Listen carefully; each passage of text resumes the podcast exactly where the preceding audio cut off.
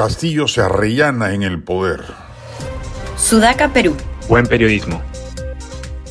Una mala noticia para el país, la democracia, el Estado y la sociedad en su conjunto es que Castillo va a durar más de lo previsto. Ya ha cooptado el Congreso, que nadie se sorprenda si gracias a los topos que ya ha logrado reclutar se hace de la próxima mesa directiva del legislativo. El ejército y la policía han sido domeñadas y las calles aún no maduran lo suficiente para traerse abajo al régimen.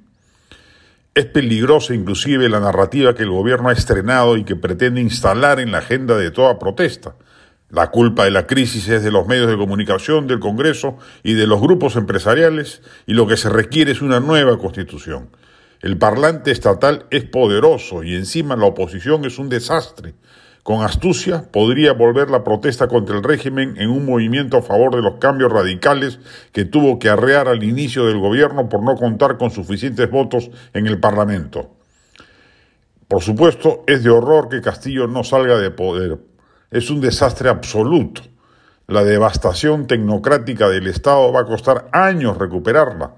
Tendrían que venir dos buenos gobiernos sucesivos de derecha o de centro liberales para remediar el desmadre que el actual régimen ha generado en las pocas islas de excelencia burocrática que habían podido ser labradas en las últimas décadas.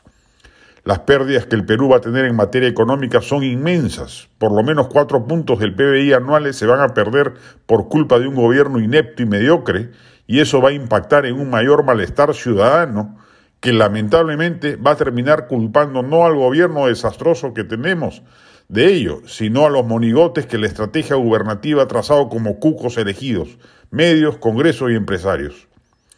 Lo que Castillo pierde en aprobación lo gana en poder, y va a ser casi imposible sacarlo del gobierno. Lo único que podría lograrlo es un escándalo de corrupción que lo toque directamente o una movilización popular masiva, un guancayazo a nivel nacional con el lema que se vayan todos, esa es la lacerante realidad. No ha madurado aún el momento destituyente y la oposición política y empresarial no suman a lograr ese cometido.